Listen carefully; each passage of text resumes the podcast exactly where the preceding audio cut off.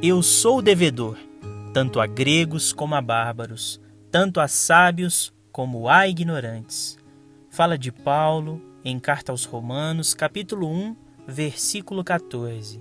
Olá pessoal, aqui é Tárcio Rodrigues e o café com o Espiritismo de hoje é sobre o livro Ideal Espírita, onde Valdo Vieira, em parceria com Francisco Cândido Xavier, nos trazem a mensagem de Emmanuel, contida no capítulo 86, intitulado Dívidas, onde ele comenta o versículo de Paulo lido no começo deste episódio, dizendo: O apóstolo da gentilidade frisou claramente sua condição de legítimo devedor de todos, e essa condição é a de qualquer outro ser da comunidade humana.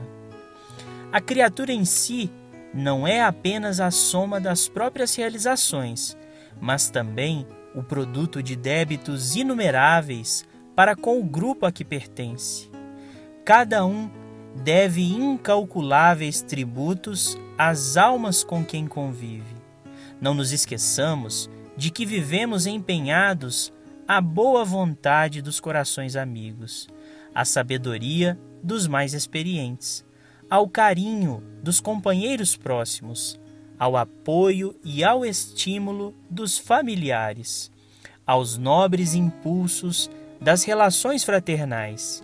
Portanto, pelo reconhecimento das nossas dívidas comuns, provamos a real inconsequência do orgulho e da vaidade em qualquer coração e a impraticabilidade do insulamento em nosso passo evolutivo.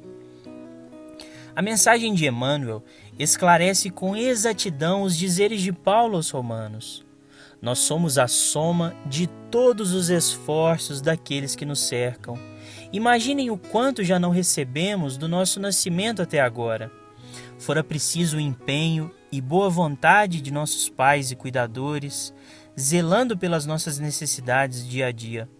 A atenção de muitos profissionais para que tivéssemos sempre saúde, educação, segurança. Nós devemos o que somos e o que temos hoje a muitas pessoas, e é provável que alguns já até partiram para a pátria espiritual e outros desses cooperadores de nossa formação sequer conhecemos. Pensando nisso, é indispensável cooperar com o próximo, como se ele mesmo fosse aquele que nos ajudou no passado. Pela leitura desta mensagem, nos lembramos da pergunta 888 de O Livro dos Espíritos, quando Kardec pergunta: que se deve entender, que se deve pensar da esmola? E quem responde esta questão é São Vicente de Paulo, dizendo que o homem de bem que compreende a caridade de acordo com Jesus, vai ao encontro do necessitado, sem esperar que este lhe estenda a mão. E mais adiante comenta também sobre essa solidariedade que aqui abordamos, esse fato de que evoluímos sempre em fileiras. Ele nos diz: Não esqueçais nunca que o espírito, qualquer que seja o grau de seu adiantamento, sua situação, como reencarnado ou na erraticidade, está sempre colocado entre um superior que o guia e aperfeiçoa e um inferior para com o qual tem que cumprir esses mesmos deveres. O ensinamento não pode ser mais claro.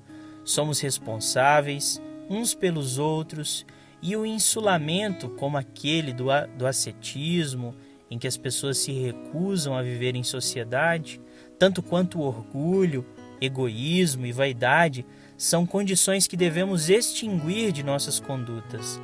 São condições que só impedem o influxo natural do progresso humano e civilizatório.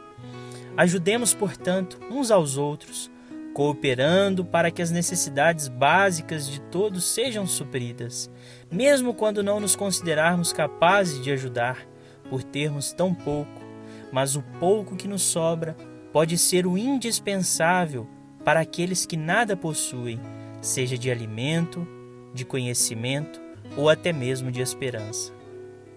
Como conclui Emmanuel, a dívida importa em compromisso, e compromisso significa resgate natural ou compulsório. Todos somos devedores uns dos outros. Se ainda alimentas algum laivo de superioridade egoística à frente dos semelhantes, lembra-te das dívidas numerosas que ainda não saudaste, a começar pelo próprio instrumento físico que te foi emprestado temporariamente. Fiquem com Deus e até o próximo episódio do Café com o Espiritismo.